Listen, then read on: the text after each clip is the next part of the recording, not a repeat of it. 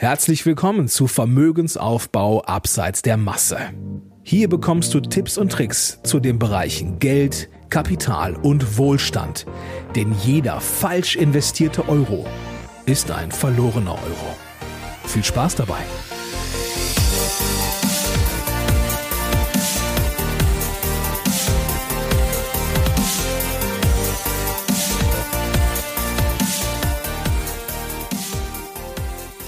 In der heutigen Episode geht es darum, warum es so vielen Menschen schwerfällt, Vermögen aufzubauen und mit welchen kleinen Stellschräubchen du deinen finanziellen Erfolg auf ein neues Level heben kannst.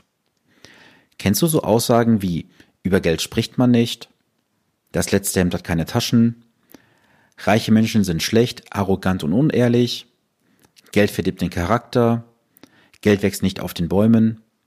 Das sind nur einige von sehr vielen negativen Aussagen und Glaubenssätze zum Thema Geld. Und ich habe eine Bitte. Wenn du Mutter oder Vater bist, vermeide in der Gegenwart von deinem Kind eine Aussprache von solchen Sätzen. Denn Kinder sind für solche Aussagen sehr, sehr empfänglich, weil wenn Mama und Papa diese Aussagen immer und immer wieder wiederholen, dann muss da ja was dran sein. Und dein Kind hat später ein großes Problem, eine positive Beziehung zum Thema Geld aufzubauen. Und das merke ich insbesondere, wenn ich junge Mandanten berate und die zum Thema Geld keine gute Beziehung haben, frage ich immer, woher kommt das denn? Und häufig kommt die Aussage, ja, Mama und Papa haben mir erzählt das. Von daher mach es bitte deinem Kind nicht so schwer, dass es eine positive Einstellung zum Thema Geld aufbauen kann. Häufig kommt auch diese Frage auf in Beratungsgesprächen, Sven, was ist denn überhaupt Vermögen? Und diese Frage kann ich nie beantworten, denn die Antwort ist höchst individuell. Es gibt für das Wort Vermögen keine feste Definition. Zumindest habe ich keine bisher gefunden. Denn jeder hat eine ganz andere Summe für sich innerlich vereinbart, wo er sagt, ab da bin ich vermögend. Der eine mit 10 oder 20.000 Euro, der andere mit 100.000 Euro und andere mit größeren Summen. Aber lass uns doch gar nicht so lange daran festhalten, ob das jetzt 50 oder 100.000 Euro sind, ab dem du dich vermögend fühlen würdest. Lass uns doch darüber sprechen, wie kannst du denn deinen finanziellen Erfolg auf ein neues Level heben? Und ein ganz wichtiges Instrument dabei ist ein Finanzplan. Jetzt fragst du dich, was hat ein Finanzplan mit meinem Erfolg zu tun? Ganz einfach. Ein Finanzplan ist ja nichts anderes als ein Navigationssystem, das dich Jahr für Jahr auf deinem Weg begleitet an dein Ziel, welches du hast. Und ich mache dir das auch gerne an einem ganz einfachen Beispiel bildhaft. Es gibt ja in der heutigen Zeit sehr viele Fahrzeuge mit Sprachsteuerung. Wenn du dich an ein solches Fahrzeug hineinsetzt und den Motor startest, das Knöpfchen drückst und sagst dem Fahrzeug, navigiere mich, dann wird das Fahrzeug dich was fragen? Richtig, wohin? Und dieses Wohin ist dein Ziel am Ende des Finanzplans. Das heißt, wenn du sagst, du möchtest beispielsweise mit 63 Jahren aufhören zu arbeiten oder mit 55 Jahren bereits kürzer treten, dann kannst du ja schon sagen, dass du auf die und die Einkommensdimensionen verzichten musst und musst dafür etwas aufbauen an Vermögen, aus, um dann später daraus zehren zu können. Und deswegen ist ein Finanzplan elementar wichtig für dich. Ein Finanzplan wird dir immer auf dem jährlichen Update zeigen, ob du auf dem richtigen Weg bist oder ob du vom Kurs abkommst. Und ganz unterschwellig hat ein Finanzplan noch einen riesen Vorteil.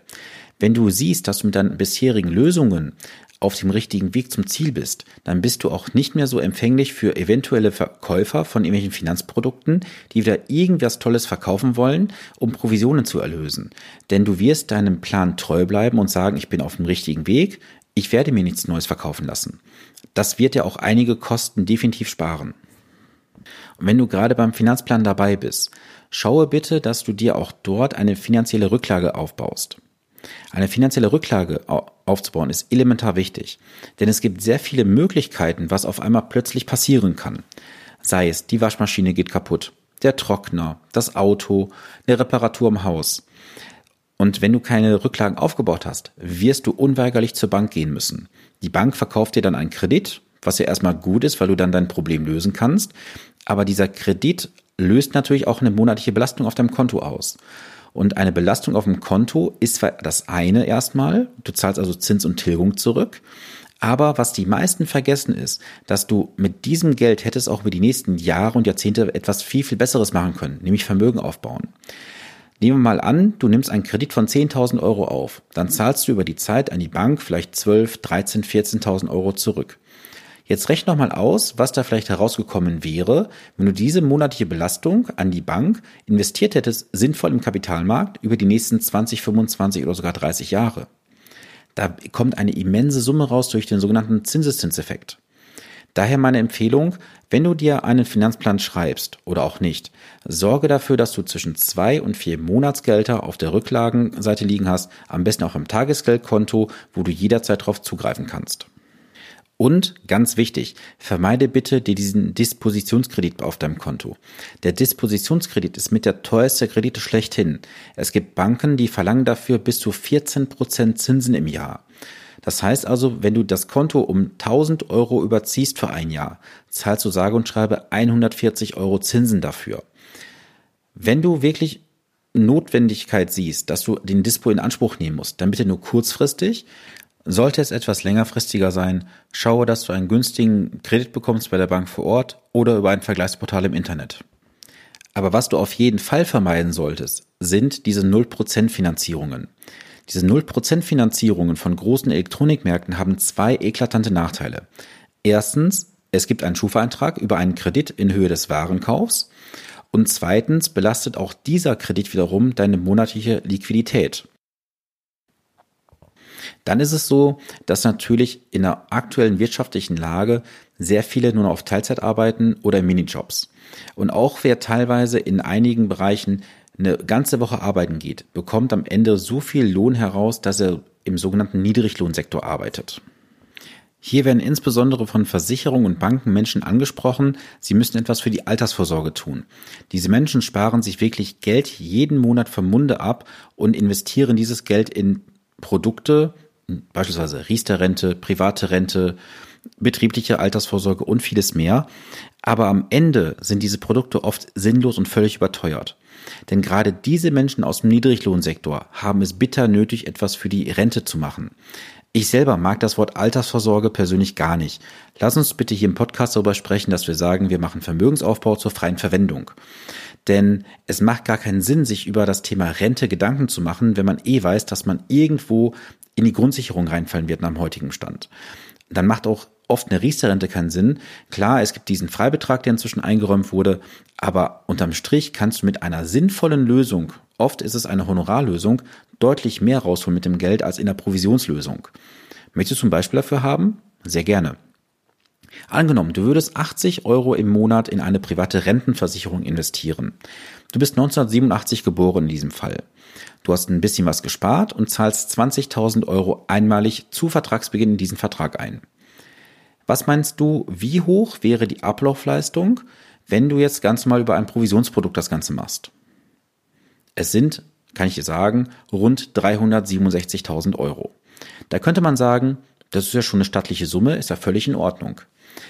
Es gibt ja, wie ich bereits in der ersten Episode sagte, die Provisionsberatung und die Honorarberatung. Was meinst du denn, was würde jetzt bei einem Honorarberater unter gleicher Annahme rauskommen, wenn alle Honorarkosten bereits mit eingerechnet werden? Denkst du 20.000 Euro mehr? 30.000 Euro? 60.000 Euro? Nicht ganz. Es sind sage und schreibe rund 250.000 Euro, die mehr rauskommen, wenn du über einen Honorarberater gehst, der dir das gleiche Produkt nur ohne Provisionskosten verkauft. Und das ist ein eklatanter Unterschied. Bei 80 Euro im Monat. Solltest du jetzt monatlich mehr als 80 Euro sparen, dann kannst du ja gerne mal ausrechnen, was das in deinem Fall ausmacht. Wie verhalten wir Deutschen uns beim Sparen? Deutschland, so viel kann man schon mal sagen, ist ein Land der Sparer. Die Deutschen sparen 27,3 Prozent ihres Bruttoinlandsproduktes. Das ist auf Platz zwei in Europa. Nur übertroffen von den Niederländern mit 27,5 Prozent. Jetzt ist das auf der einen Seite das, was wir sparen. Jetzt stellt sich die Frage, was machen wir denn aus dem, was wir sparen?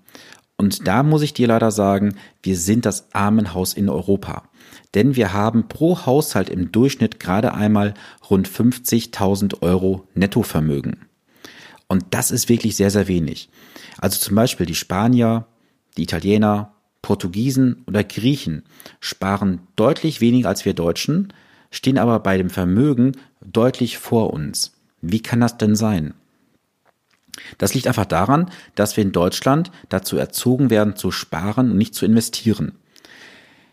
Kennst du das vielleicht auch? Es wird ein Kind geboren, die örtliche Sparkasse oder Volksbank oder Commerzbank, wie auch immer, schreibt die Eltern an und sagt herzlichen Glückwunsch zur Geburt ihres Kindes, ihrer Tochter, ihres Sohnes. Hier in der Bank liegt ein Sparbuch mit 5 Euro parat, kommen Sie doch einfach in den nächsten Tagen vorbei. Das ist das erste Mal, dass ein Kind so gesehen mit Geld in Berührung kommt. Das Kind bekommt von der Bank ein Sparbuch geschenkt. Und die deutsche Sprache ist ja sehr, sehr ehrlich, denn das Sparbuch ist auch das Buch, das man sich sparen kann. Denn du bekommst auf einem Sparbuch heute gerade mal 0,05% Verzinsung. Es ist eigentlich nicht mal die Tinte wert, die darauf gedruckt wird, was im Jahr an Zinsen dabei herumkommt. Wir werden im Kindesalter schon darauf getrimmt zu sparen. In der heutigen Zeit würde ich sagen, man kann durchaus mit einem Kind das Sparen üben in einer Spardose, aber man sollte auch regelmäßig diese Spardose leeren und das Geld sinnvoll investieren. Was ist sinnvoll in der heutigen Zeit? Ich habe selbst zwei Kinder und ich kann nur allen Eltern empfehlen, investiert langfristig sinnvoll in den Kapitalmarkt. Die Kinder werden es euch später sehr, sehr danken. Und spart das Geld nicht auf sinnlosen Sparbüchern und Tagesgeldkonten für Kinder, das bringt gar nichts. Nur oft ist es so, dass die Eltern nicht mal dieses Wissen haben zum Thema Finanzen und glauben der örtlichen Bank, dass ein Sparbuch halt sehr, sehr sinnvoll ist. Ich kann nur sagen, wenn du Mutter oder Vater bist und ein Sparbuch für dein Kind besparst, Löse es am besten sofort auf, investiere sinnvoll in Aktienfonds und dein Kind hat deutlich mehr Kapital später zur Verfügung als auf dem Sparbuch. Woher kommt denn dieses Problem, dass wir mehr sparen als investieren? Es liegt daran, dass wir in der Schulausbildung nicht zum Thema Geld lernen. Wir lernen in der Schule nur für Geld zu arbeiten, aber nicht, wie wir Geld sinnvoll investieren. Es gehen Jahr für Jahr Tausende und Hunderttausende Schüler von den Schulen ab, haben keine Ahnung von Versicherungen, Steuern oder Finanzen und sind so gesehen ein ganz, ganz einfaches Futter für Banken und Versicherungen. Denn man kann einen unwissenden Menschen jeglichen Mist verkaufen, den er gar nicht braucht. Ich kann nur sagen, Goldsparpläne mit Agio-Aufschlag, Solarparkbeteiligungen, Windparks, dubiose Lebens- und Rentenversicherungen, die kein Mensch braucht. All das würde nicht verkauft werden können, wenn wir in Deutschland gewisse Finanzbildung hätten. Und mein Ziel mit diesem Podcast ist es, dass das Thema Geld und Finanzen nicht bei dir zu einer Überforderung führt, sondern dass du einfach die Verantwortung für dein Geld übernimmst. Denn es kann ja nicht sein, dass du Produkte kaufst, die du nicht verstehst, die völlig überteuert sind und am Ende sagst, ich hätte es ja besser wissen können. Du kannst es besser wissen, wenn du dich ein bisschen mit dem Thema Geld und Finanzen beschäftigst. Glaube nicht, was dir Banken und Versicherungen erzählen. Recherchiere selbst, mache dich schlau und mein Ziel mit diesem Podcast ist es, dir so viel Finanzwissen an die Hand zu geben, damit du bessere Entscheidungen treffen kannst und mehr Vermögen aufbaust. Das war's für die heutige Episode. Ich hoffe, du konntest etwas mitnehmen. Ich freue mich, wenn du die nächste Episode auch verfolgst. In diesem Sinne, habe einen erfolgreichen Tag. Viele Grüße, dein Sven Stopka.